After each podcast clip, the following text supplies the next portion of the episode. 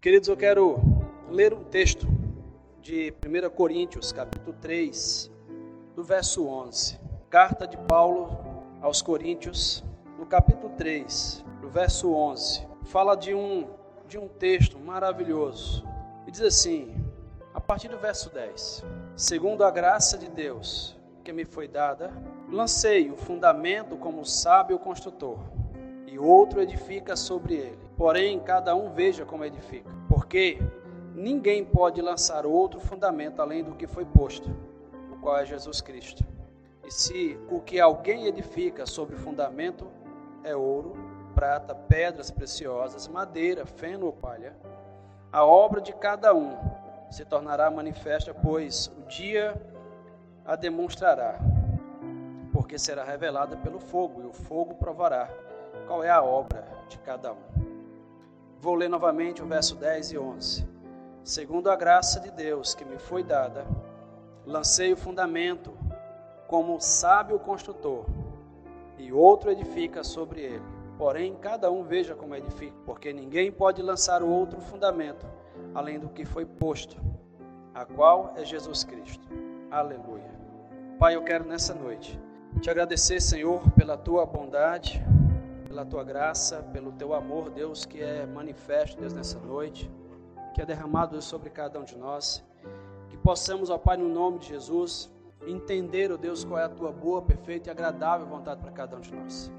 Nos ajuda, Deus, a entender, Senhor, como devemos, ó Pai, reconstruir nossos alicerces. Deus, colocar nossa vida, Deus, sobre o fundamento, Senhor, que é o Senhor Jesus. Nos ajuda, Senhor, com teu Espírito Santo, Deus, a entender a palavra, Deus, que vai ser ministrada agora. Que o teu nome, Deus, seja exaltado, Senhor. Que o homem, Deus, agora, Deus, seja diminuído. Que o teu nome seja, Deus, engrandecido. E que, Deus, a tua palavra, Deus, encontre, Senhor, lugar nos corações daqueles que estão, Deus, agora conectados, que agora estão, Deus, ouvindo a tua palavra. Eu te peço, meu Pai, no nome de Jesus, que a tua graça e a tua bondade se manifestem em nossas vidas. Essa é a minha oração, Pai, no nome de Jesus. Aleluia. Amém. Faz uns dias que eu venho orando ao Senhor e dizendo: Senhor, o que é que eu vou levar domingo? Eu acho que essa é minha, a minha oração na segunda-feira ao Senhor. Já penso no que vai ser ministrado no domingo seguinte. E aí, um desses dias eu estava, eu acordei com uma, uma frase, um título na mente: Reconstruindo os alicerces da minha vida. Essa mensagem com certeza para o coração de alguém. Eu quero pedir que você preste bastante atenção, porque Deus ele tem algo especial para a sua vida.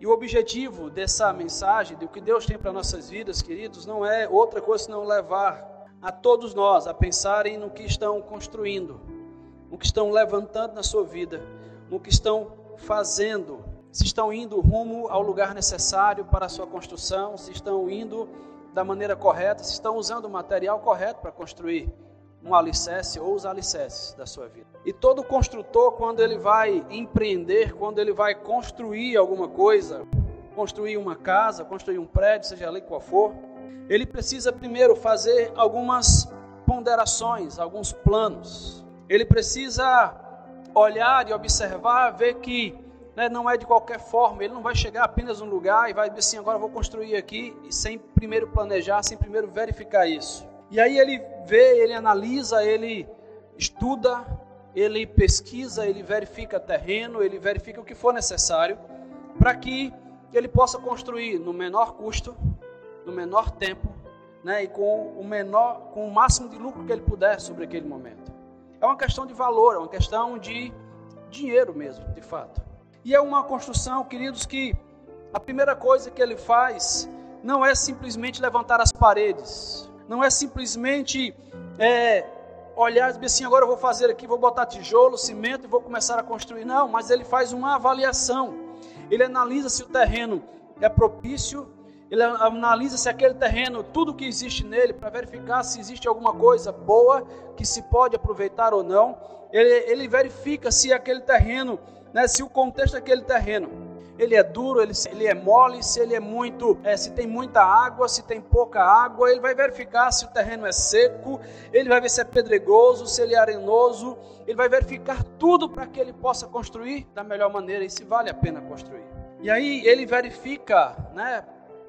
Pode até verificar que, por exemplo, ele compra um terreno que nesse terreno existe uma casa pequenininha, uma casa né, que ela é, estava ali quando ele foi, quando ele comprou, quando ele adquiriu, e aí nesse processo ele vai verificar se aquela casa realmente vale a pena construir sobre ela, se derrubar e fazer tudo. Para um construtor, reaproveitar não é um bom negócio. Reaproveitar itens que estão naquele lugar não é um bom negócio, porque ele precisa ter confiança naquilo que ele tem para construir. E aí a proposição, aquilo que não vem para nossas vidas, irmãos, é que é construção ou a reconstrução né, de um novo alicerce depende primeiramente da minha disposição de nos submeter à reconstrução que vem da parte do Senhor para nossas vidas. Você não vai reconstruir ou você não vai é, modificar ou construir um alicerce sobre a sua vida, porque se você primeiro fizer isso sem planejar, sem verificar o que tem que ser feito, você pode chegar a um custo muito alto. Quando eu acordei pensando nesse assunto, nessa condição, para essa mensagem, uma coisa que me veio muito à mente é reconstruir alicerces, e eu reconstruí, e aí fui pesquisar, fui verificar, e reconstrução é um processo que se faz em cima daquilo que já foi construído. E aí quando se tem uma uma construção já naquele terreno, naquele lugar, que você analisa e verifica que não há o que fazer, não há o que aproveitar, você simplesmente você destrói aquilo, arranca tudo e reconstrói sobre aquilo, porque já havia uma construção antes. E para que o construtor ele possa construir, ele precisa primeiro comprar o terreno, ele precisa primeiro fazer planos, ele precisa né, planejar como vai ser a construção. E aí eu quero já desde já falar para você uma coisa, que o preço pela sua vida já foi pago.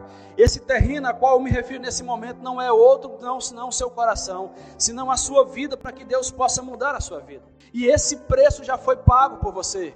Foi o preço de sangue de Jesus. Foi o preço daquele que morreu, que se fez homem, né, quando um dia ele olhou para mim e para você, e ele amou a mim e a você de tal maneira que ele disse: Não, eu não posso fazer outra coisa senão me dar por ele, para que ele possa ser uma pessoa transformada e mudada nesse momento.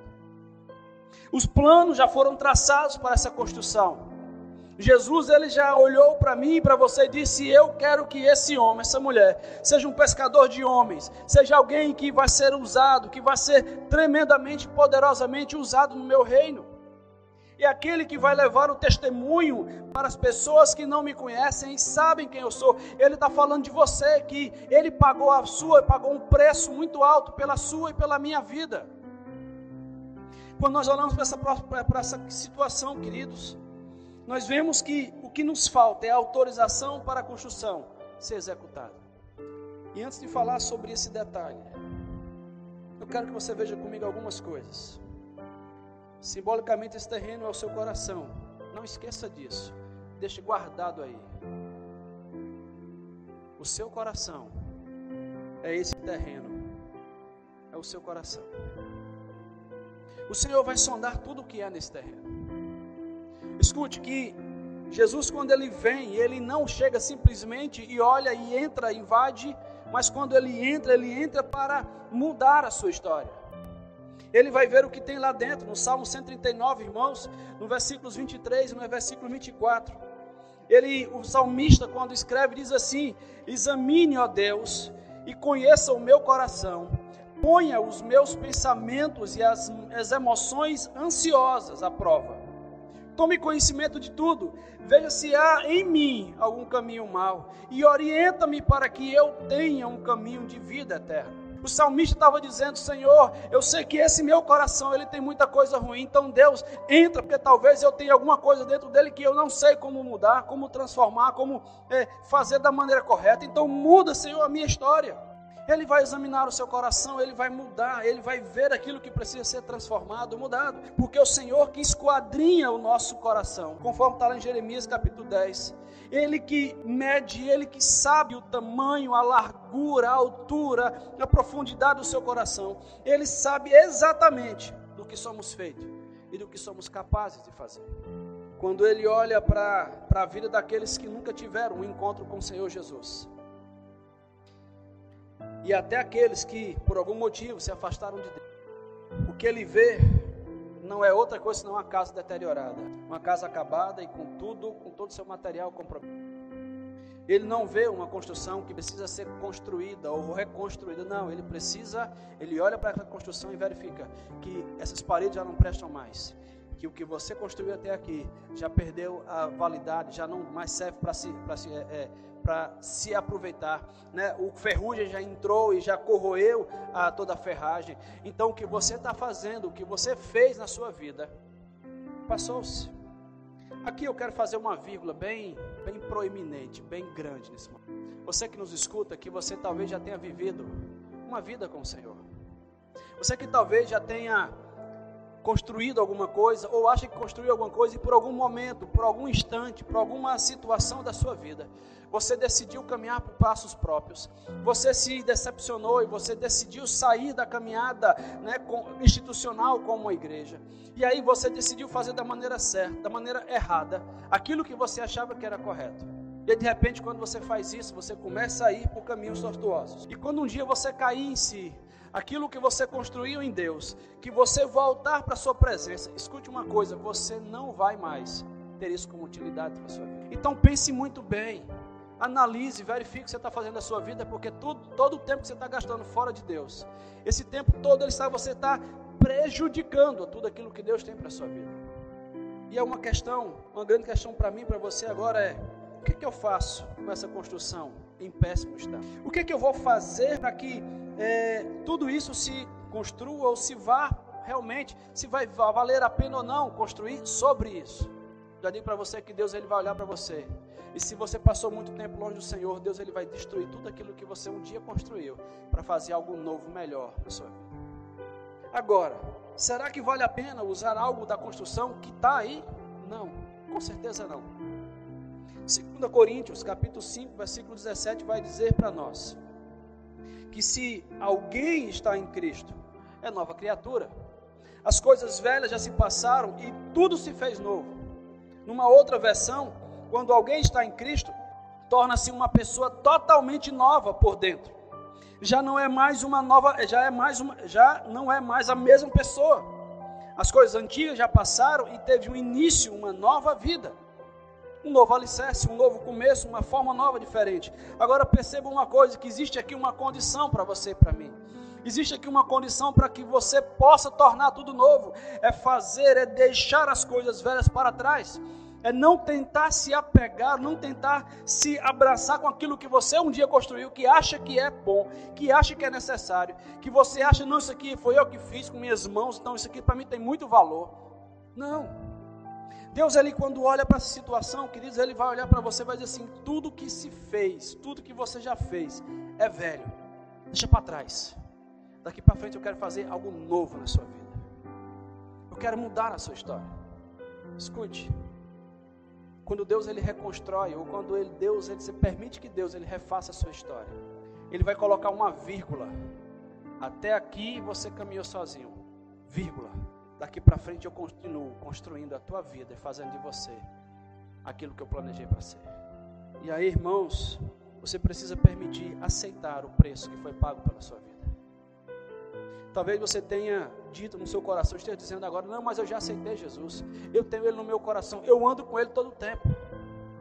Mas se você realmente anda com Ele todo o tempo, por que você ainda faz as coisas que Ele mesmo, na sua palavra, diz que está errado? Então você precisa aceitar o preço que ele pagou pelo terreno do seu coração, da sua vida. Não foi um terreno, irmãos, de aluguel, mas foi um terreno que ele tem como muito precioso. A tua vida é preciosa para o Senhor. É tão preciosa que ele amou a você, amou a mim, amou a nós, de muito, mas com muito desejo, com muita vontade de querer estar com você. Mas infelizmente nós temos colocado isso para longe do Senhor. E aí vem uma outra questão, onde ele vem agora preparar o terreno, que é com você agora permitiu que ele entre, permitiu agora que ele venha entrar na sua vida. E sabendo, irmãos, que o Senhor é um construtor excelente, um construtor sábio, ele vai primeiro preparar o terreno ele vai entrar nesse terreno e vai verificar que aqui existe um toco, precisa ser arrancado, que ali existe uma pedra, precisa ser tirada, que ali tem uma fundação que foi um dia alguma coisa, vamos ter que destruir, desmanchar, porque senão vai atrapalhar a construção. Deus ele vai olhar para tudo que está na sua vida, sendo você um terreno dele, e vai limpar para que você possa ser uma construção perfeita e excelente nas suas mãos. Eita Jesus. Ele vai tirar todo o material sujo, descartável desse terreno.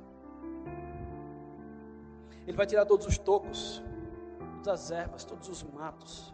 Ele vai tirar todas as pedras, todos os entulhos, todos os lixos. E aqui, irmãos, eu lembrei de, uma, de um momento que lá, quando nós estávamos em Teresina, nós saímos de dentro do bairro, fomos para a avenida. Me lembro que no quintal desse prédio que nós alugamos, tinha sido anteriormente uma loja de vender vidros. E aí no quintal, o que tinha de prédio para frente, tinha de prédio para trás, como quintal. Eu me lembro que nesse quintal, nós tínhamos um, uma árvore que era um pé de laranja muito grande e muitos pedaços de vidro, muitos pedaços de entulho, muitas coisas, porque também o dono desse prédio, ele era um construtor, ele tinha uma construtora, então tinha pedaço de, de construção, resto de construção, tinha tudo lá. E um dia ele falou para a gente, eu, eu, conversando com ele, ele disse, pode limpar tudo, pastor, e você pode ficar com o terreno, pode usar como vocês quiserem. E assim nós fizemos, irmãos, quando nós começamos a limpar, até virar um terreno limpo, bonito de se ver, foram muitas coisas, muitos entulhos, muita sujeira tirada. Eu fiquei lembrando agora que, às vezes, esse é o coração daqueles que andam longe do Senhor. Aqueles que apenas vivem uma vida, passam pela vida, não vivem aquilo que ela tem para a sua vida. Elas vão entulhando, elas vão guardando, elas vão é, trazendo para si mágoas, trazendo para si é, coisas que lhe confortam ou que eles acham que é bom e que é passageiro, e vai juntando coisas. E aí o que vai acontecendo é que, simbolicamente, esse terreno que é o seu coração, ele simplesmente fica cheio de entulhos, cheio daquilo que é ruim, daquilo que é mal, daquilo que só serve para juntar bichos né, e coisas peçonhentas. E o que é que sai do coração do homem? Aí a palavra de Deus nos diz em Marcos capítulo 7, no versículos 20 e 23. Diz assim, Jesus falando, e dizia: O que sai da pessoa, isto é o que contamina. Porque de dentro do coração das pessoas é que procedem os maus pensamentos, as imoralidades sexuais, os roubos, os assassinatos, os adultérios, os desejos de possuir o que pertence a outro, a falta de temor de Deus, o engano, as paixões carnais, a inveja, a calúnia, o orgulho, todas as outras loucuras, todos esses males têm, vêm de dentro do coração que contamina uma pessoa. E isso, irmãos, é que o Senhor quer limpar no seu coração. Para nós termos um coração limpo, uma, um terreno pronto para ser construído, nós precisamos ter os nossos males todos tirados, limpos. É preciso permitir que Ele faça uma sondagem e, sendo sondado, Ele limpe tudo aquilo que você precisa. Tem uma história que eu ouvi há muito tempo atrás, a história de um homem, de um mendigo nos Estados Unidos. Ele era um acumulador, onde ele passava que ele achava alguma coisa interessante, ele colocava dentro de um saco, levava num carrinho de, desse supermercado e ia para todos os lugares. E aí nesse lugar começou a ficar frio, começou a nevar, e ele saindo de um lugar para o outro, ele passou numa rua e tinha uma casa com as luzes acesas, as pessoas dentro daquela casa comendo, né, se divertindo e conversando e sorrindo. Era um clima muito feliz, um clima muito gostoso. E de repente ele para e olha para aquele lugar e decide chegar perto da janela. E quando chega perto da janela, o dono da casa observa, vê que tem alguém na, na, na janela, ele vai olha. Quando ele olha, ele vai para a porta e chega na porta e pergunta para aquele homem: Oi, você quer entrar? Ele, sim, eu quero entrar. Eu estou com fome. Sim, eu quero entrar. Aí ele disse: Pois você vai, vai, pode entrar. Eu vou lhe dar roupa nova, eu vou lhe dar tudo que você precisa novo. E aí ele já estava pronto para entrar, e quando ele estava indo entrar, dono da casa disse: Mas tem uma condição. Você precisa deixar todo esse lixo, tudo que você tem aí, deixar aí fora. E para entrar, você precisa deixar fora. Ele olhou para aquilo ali, pensou, imaginou quanto tempo ele tinha levado para gastar, eh, para juntar, para acumular tudo aquilo ali, e decidiu não fazer isso, não deixar. Decidiu ir embora. Ele disse: Não, muito obrigado. Então saiu e foi levando as coisas dele. Estava muito frio naquela noite. E no outro dia, encontraram aquele homem abraçado aos seus bens, que eram lixo, morto. Essa história, meus irmãos, me trouxe um, um, entendimento de que muitas vezes nós temos vivido, ou temos encontrado, ou temos até sido pessoas que estão se abraçando, se apegando a coisas que são nada mais do que lixo e não querem aceitar o conforto, cuidado, uma roupa nova, um lugar novo, uma vida nova com o Senhor, porque acham que aquilo ali que construíram, que conseguiram, é mais importante do que aquilo que Deus poderia lhes dar. Irmãos, o que a gente começa a observar, irmãos, é que uma construção, ela, ela quando começa a mexer, ela vai ser desconfortável para aquele terreno. Quando Deus começa a mexer no seu coração, na sua vida, talvez você ache desconfortável porque aquilo vai mudar a você. Ele vai mudar o seu caráter, vai mudar a sua maneira de ser, de falar, de vestir. Ele vai transformar a sua vida numa vida melhor. E talvez você se incomode com isso e se incomode com as pessoas que falam a seu respeito, assim, ah, lá vai fulaninho, lá vai ciclaninho, que agora deixou disso, agora agora é crente, agora não, agora ele vai para a igreja. Ele agora é santo. Sim, santo sim, por que não? E aí, irmãos, o que a gente observa, queridos, é que todo, tudo que o Senhor constrói em nossa vida é com material novo e excelente e de qualidade. E Ele não reutiliza o seu lixo. Ele não faz daquilo que você tinha como lixo algo novo. Não. Ele te dá algo novo, preparado para a sua vida. A reconstrução dos alicerces sólidos, ela se dá quando eu primeiro eu observo e vejo o terreno, qual é o terreno que vai ser construído. E aí no meu tempo, lá quando eu era pequenininho, quando era, uma vez eu fui ver uma construção, eu sabia que você cavava o buraco e botava pedra e cimento dentro. Hoje se faz diferente, hoje você cava o buraco, mete areia dentro, areia grossa, depois joga muita água dentro, aquela areia se prende, ela se reajunta e fica, fica firme, e vai lá se construir um terreno, um, um alicerce. Mas seja lá qual for a forma que se construa um alicerce, eu entendo uma coisa, que a fundação, a fundação, o alicerce, é, é a parte mais importante de uma casa, onde ele vai suportar todo o peso sobre ele. Se o teu alicerce é de areia, se o teu alicerce é de barro, se o teu alicerce é de, sei lá, é de um material que não tem força, que não tem capacidade de suportar o peso da sua vida sobre ela, você vai afundar e você vai ter sua construção destruída, o prejuízo vai ser muito grande. Por isso Deus ele chama você a essa noite, nesse momento, para que você possa entender que o lugar que você que ele quer que você construa a sua vida é um alicerce firme, capaz de suportar a tua vida e de todos aqueles que estão ao teu lado. Se o alicerce, irmãos, for de má qualidade, ou se for muito estreito, ou se for muito raso, ele vai se desperdiçar. Por isso o Senhor nos chama para nos aprofundar nele. Quanto mais eu cavo, quanto mais eu construo o alicerce para baixo, mais forte, mais sólido será a minha construção. Quanto mais eu me aprofundo em Deus, quanto mais eu busco no Senhor, mais eu tenho a capacidade de poder construir nele, de crescer nele. E aí, irmãos, quando a gente observa lá em Neemias, quando Neemias ele, ele recebeu a notícia de que os muros de Israel, de Jerusalém, estavam destruídos, estavam acabados, ele entristeceu o seu coração, foi falar com o rei. O rei viu que o seu coração estava triste, perguntou o que ele estava passando. Ele falou que os, os muros da sua cidade estavam destruídos. Então o rei permitiu que ele fosse, e não só fosse reconstruir, mas que levasse material para construir aquela casa, porque Deus estava fazendo isso. E quando Jeremias passa a olhar, Jeremias capítulo 2, Jeremias vai olhar e vai verificar, ele sai à noite para verificar tudo que estava acontecendo, tudo que tinha para fazer. Jeremias verifica e ele diz assim para nós: Vocês estão vendo a miséria em que nós estamos? Jerusalém em ruínas e os seus portões destruídos pelo fogo. Venham e façam, vamos reconstruir as muralhas de Jerusalém para nos livrarmos dessa desgraça, essa vergonha, com as outras versões.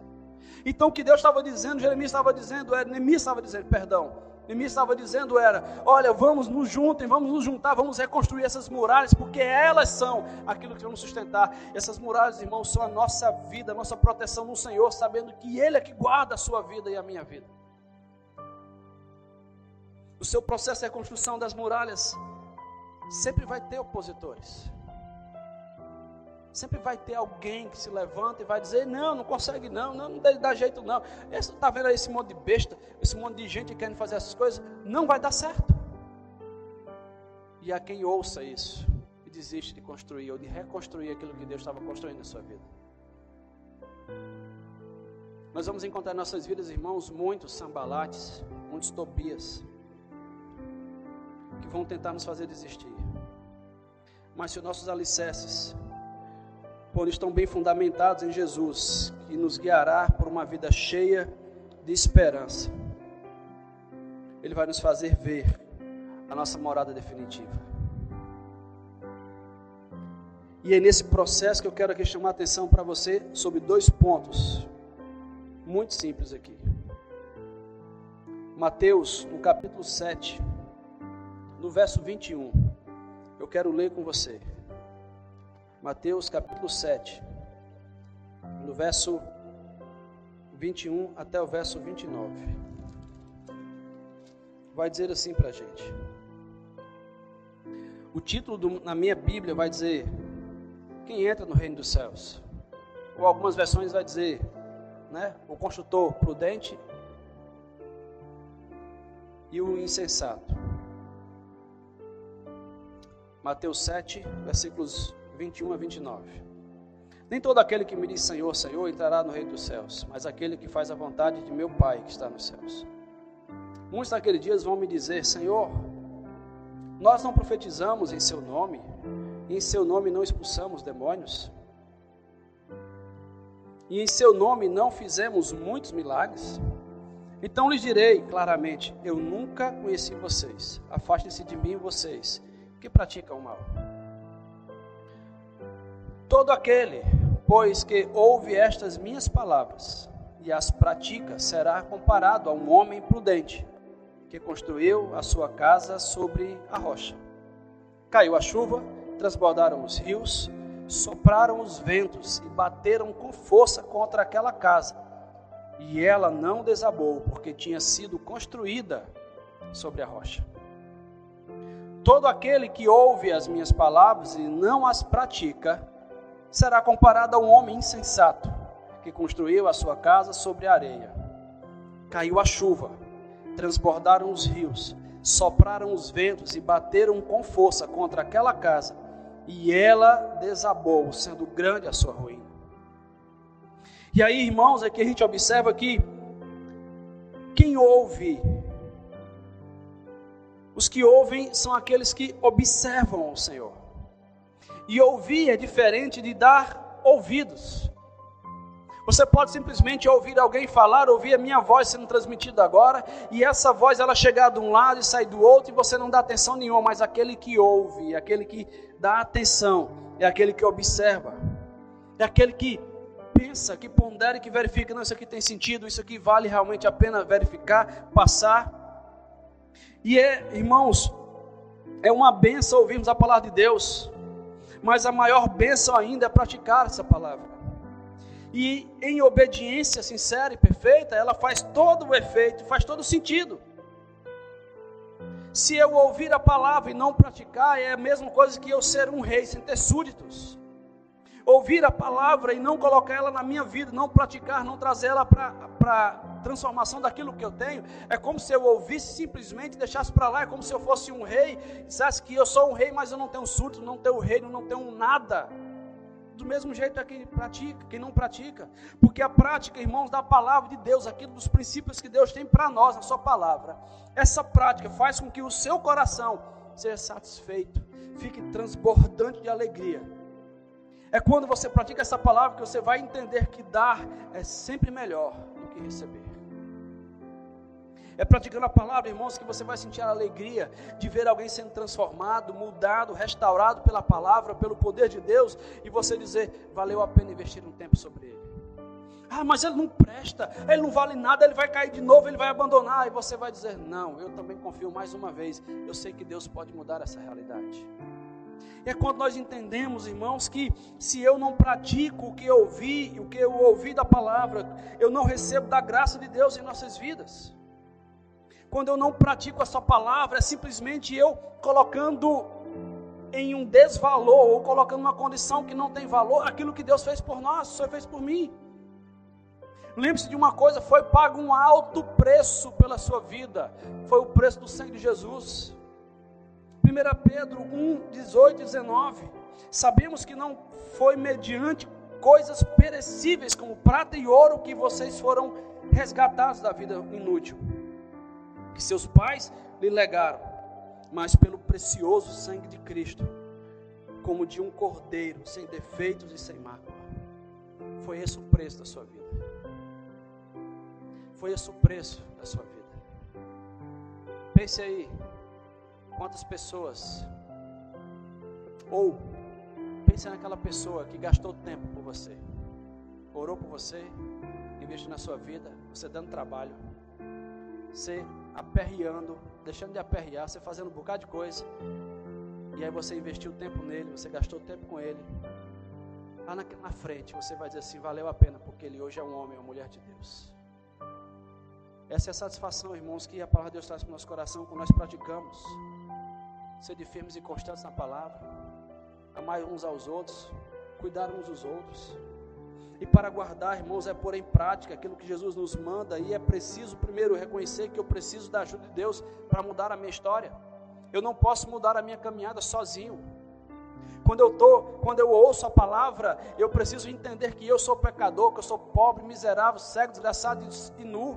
E sendo assim, Deus olha para mim e diz assim: Você não pode ir a canto nenhum se não for por mim. E aí eu digo: Senhor, Tu és o caminho, a verdade e a vida. Então, Senhor, deixa eu chegar a Ti para que eu possa mudar a minha história. E aí eu preciso reconhecer isso, irmãos. E somente por você se achar bom, escute aqui uma coisa: você que está aí agora, se achar bom capaz.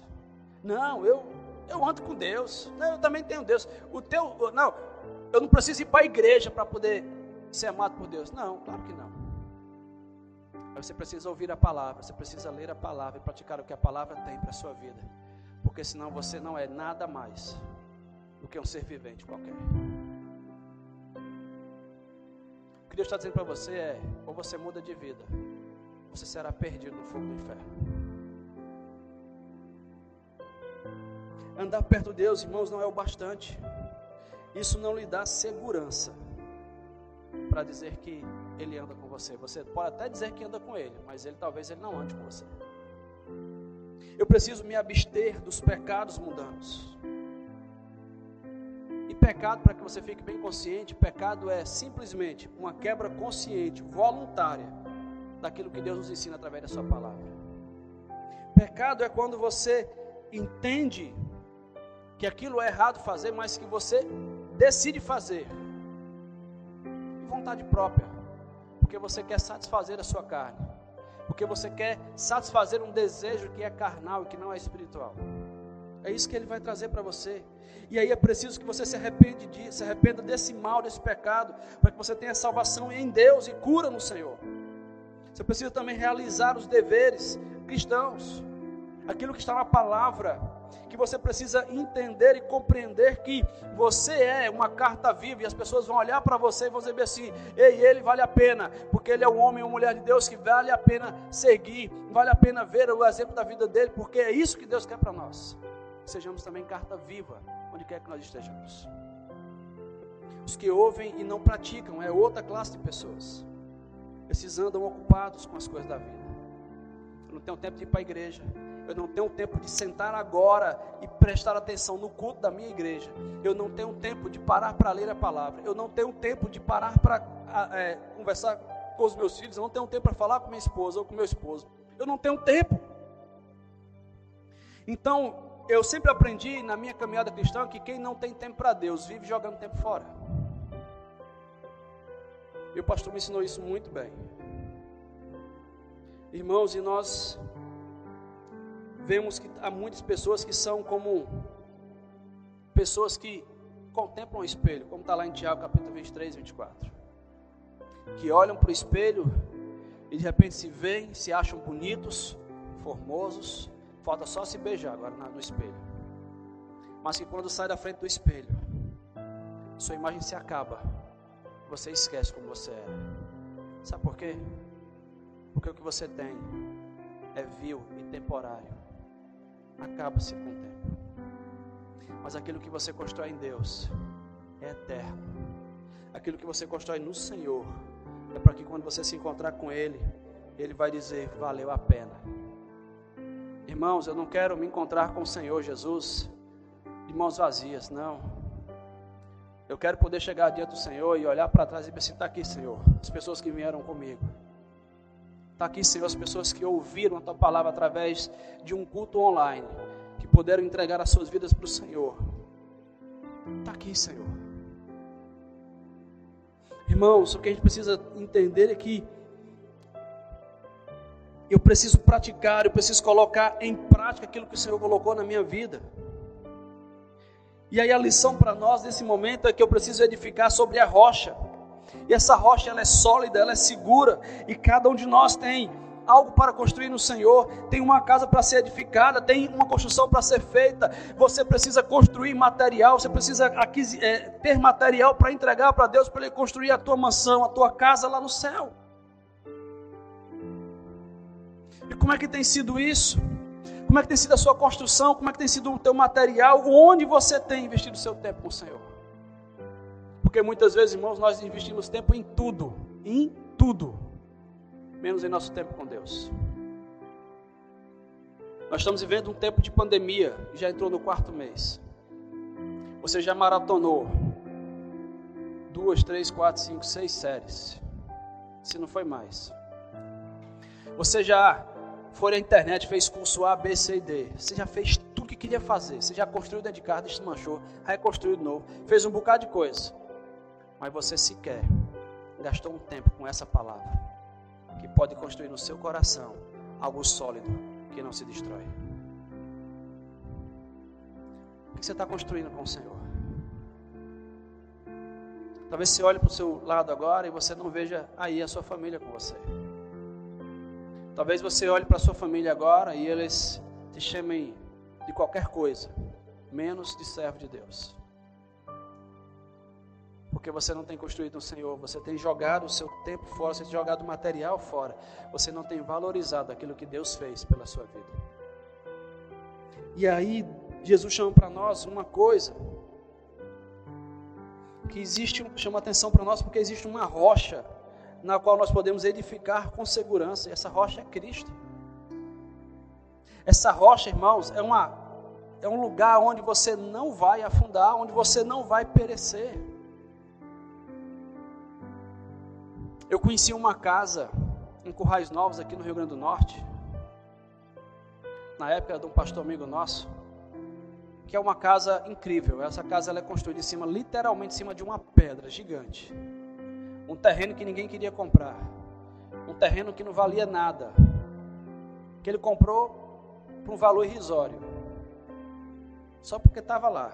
Fazia parte de um lote. Que quando chegou em cima do terreno, que olhou aquela pedra grandona, olhou no final da pedra, olhou, tinha um buraco imenso. Na cabeça dele se passou. Vou construir uma casa aqui. Vou colocar aqui a varanda. Vou fazer aqui uma escada que vai até lá embaixo. Lá embaixo eu vou fazer uma área de serviço. E aí ele começou a pensar em construir. Irmãos, ele construiu a casa em cima da pedra, literalmente em cima de uma rocha. Uma casa que não gastou um, um grama sequer de alicerce. Porque ela era, já era o alicerce daquela casa. Assim é Jesus. Você não precisa gastar com o alicerce, porque ele já é o alicerce da sua vida. O que nós precisamos, irmãos, é construir é sobre a rocha, aquilo que Deus fez sobre nós que essa rocha chama-se Jesus. Portanto, irmãos, escutem a palavra do Senhor, homens zombadores, vocês que governam este povo que está em Jerusalém. No versículo 28, versículo 16 do capítulo 28, Isaías vai dizer: Portanto, assim diz o Senhor Deus: Eis que ponho em Sião uma pedra, pedra já provada, pedra preciosa, angular, solidamente assentada Aquele que crer não foge, porque ele sabe onde, onde está firmado. Agora, tem pessoas que querem firmar a sua vida, firmar os seus conceitos, firmar tudo aquilo que ele tem, em cima do que ele aprendeu, em cima daquilo que ele viu, em cima daquilo que ele assiste na televisão, em cima daquilo que ele assiste em pregações de A, B, C e D, em cima de qualquer outra coisa menos de Jesus. Quando vem o vento, quando vem a chuva que bate sobre essas paredes, elas logo caem, porque não estão firmadas em coisa alguma que sustente. Para se edificar sobre uma rocha é necessário, irmãos, cuidar, cuidado, sacrifício e paciência. Não é do dia para a noite que você vai ser aquele homem de Deus.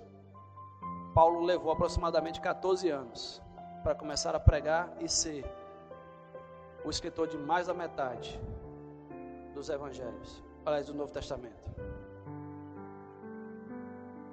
Para se edificar em Jesus existe, você precisa praticar a paciência, ter cuidado e sacrifício todo o tempo. Os que estão, irmãos, edificados sobre a rocha, a rocha dos séculos, permanecem imóveis diante das provações, dos embates da sua vida. Não é um problema, não é uma luta que vai lhe derrubar, não é um problema, não é uma doença, não é uma enfermidade que vai tirar você da presença do Senhor, pelo contrário. Um dia eu vi nesses vídeos da internet aí, o vídeo de um homem, de um pastor, que estava lá na UTI, lá deitado, porque tinha feito uma cirurgia, estava lá deitado esperando, e ele morrendo de dor, estava lá com muita dor, mas ele cantava ao Senhor. Ele glorificava a Deus. Ele adorava o Senhor naquele momento, lá naquela UTI, enquanto ele esperava para sair, ele estava lá adorando e glorificando a Deus. Isso foi testemunho para as pessoas que viram. Irmãos, quando as provações vêm, Sabemos que todas as coisas cooperam para o bem daqueles que amam a Deus, daqueles que são chamados segundo suas, os seus propósitos. Porque está difícil agora, mas Deus vai chegar com provisão. Está ruim agora, mas Deus vai chegar com socorro. Está difícil agora, mas Deus vai operar na tua vida. Então não esqueça que Ele está trabalhando em você em todo tempo, em todo instante.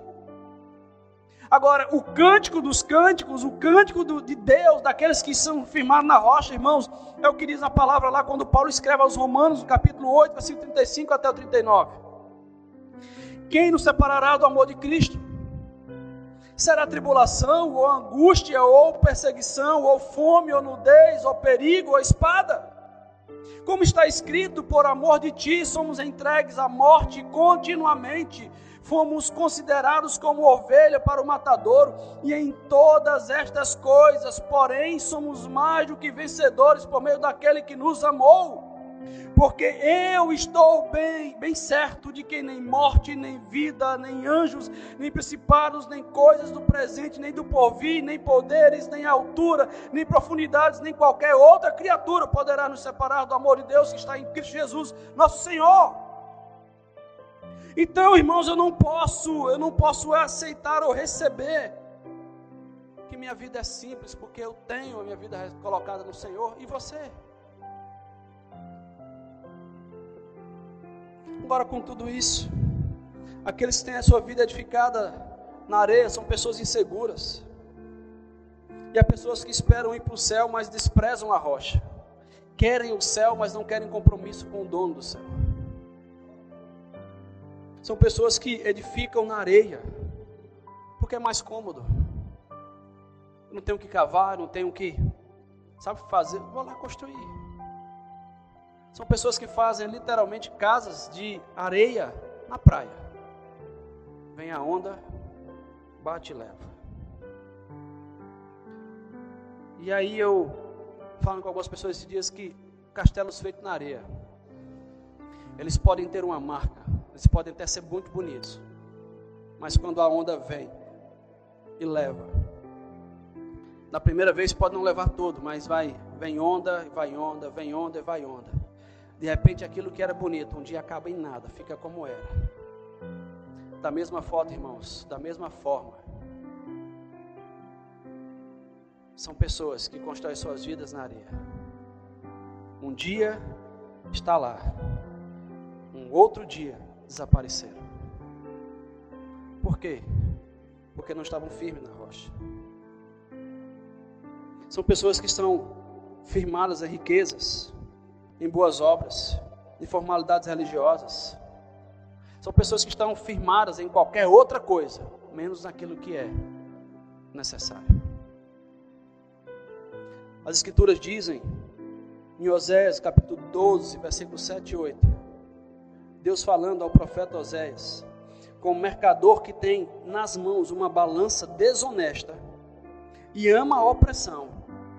Efraim diz: Certamente fiquei rico encontrei muitas riquezas. Em todas essas, os meus esforços não encontrarão em mim nenhum delito, nada que seja pecado.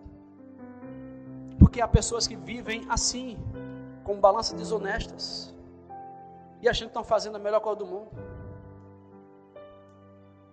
Irmãos, o único fundamento que pode nos sustentar chama-se Jesus. Porque nenhum outro pode ser lançado, ninguém pode lançar outro fundamento além do que foi posto, o qual é Jesus Cristo. E essa, sabe, é, é, é a pessoa que busca estar no Senhor, e quando ele busca estar no Senhor, devido a estarem sobre os fundamentos falsos, que são fundamentos que não sustentam, eles não resistem aos embates da vida, e logo quando vem a primeira provação, primeira pancada, primeira situação de dificuldade na sua vida, a primeira coisa que ele faz é correr para alguém, pra, tentando pedir ajuda, quando não consegue, corre para outro, e quando ele não consegue de jeito nenhum, ele desiste, e aí se afunda de vez.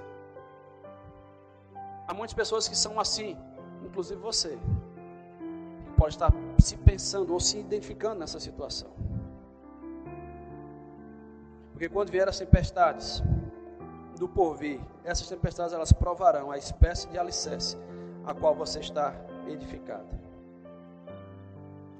Para os que só ouvem, eu quero ler o que está em Apocalipse, capítulo 6, versículo 15 e 17. Eu vou ler devagar para você entender. Os seis da terra, os grandes, os comandantes, os ricos, os poderosos, e todo escravo e toda livre, todos escravos e todo livre, se esconderão nas cavernas e nos penhascos dos montes. E disseram aos montes e aos rocheiros: Caiam sobre nós e nos escondam da face daquele que está sentado no trono e da ira do cordeiro, porque chegou o grande dia da ira deles. Quem poderá subsistir? O resultado, irmãos, de todo aquele que só ouve a palavra e não as pratica, é o desespero, querendo correr para longe de Deus. Para os que ouvem e praticam. Isaías no versículo capítulo 25, versículo 9. Naquele dia se dirá: Eis que este é o nosso Deus, em quem esperamos, e ele nos salvará. Aqueles que ouvem. Este é o Senhor a quem guardávamos, na sua salvação exultaremos e nos alegraremos. Para estes, os momentos de dificuldades, os momentos de luta serão, sim, passados, mas serão vencidos. E quando nos encontrarmos com o Cordeiro, com o Senhor, eles vão dizer, nós vamos dizer, valeu a pena, porque até aqui nos sustentou o Senhor. Oh, aleluia. Em que classe você está nessa noite? Os que se constroem suas casas em fundamentos de areia, que não tem sustentação nenhuma, naqueles que constroem sua vida na rocha. Sobre que fundamentos você está edificando a sua vida e a sua fé e a sua esperança? Nessa noite eu quero que você reflita de verdade sobre tudo aquilo que você tem vivido e como você tem vivido. Eu quero dizer para você que se você estiver construindo a sua casa, a sua rocha, ou a sua casa sobre a rocha. Glória a Deus, aleluia. Vai chegar o momento em que você vai se encontrar com o rei, e você vai dizer: Valeu a pena, Senhor, porque até aqui tu nos sustentaste. Mas se você está construindo a sua vida sobre fundamentos que não são seguros, ainda há uma chance de você poder voltar. Mas, pastor, eu já estou indo para a igreja toda, toda vez que quando tem culto, eu estou indo para a igreja. Todo culto eu assisto. Eu não falto um. Eu, pastor, eu estou lá. Mas se os teus motivos de adorar a Deus não são a rocha verdadeira que é Jesus, você pode mudar de vida e você pode voltar-se para o Senhor. Eu quero desafiar você aí onde você está. Você pode colocar o seu contato no, no YouTube ou no Facebook dizendo: Eu quero receber uma palavra, eu quero receber uma ligação do pastor, de, um responsável pela igreja porque eu quero entregar a minha vida para Jesus. Deixa eu dizer para você uma coisa: muitos de nós não têm vergonha de encher a cara e de ficar em cima de uma mesa querendo fazer um bocado de coisa. Muitos de nós não têm vergonha de ir para os lugares, fazer papel de palhaço, literalmente, para os outros. Mas talvez você não tenha, se está aí pensando se vale a pena ou não, se tem coragem ou não de mudar de vida.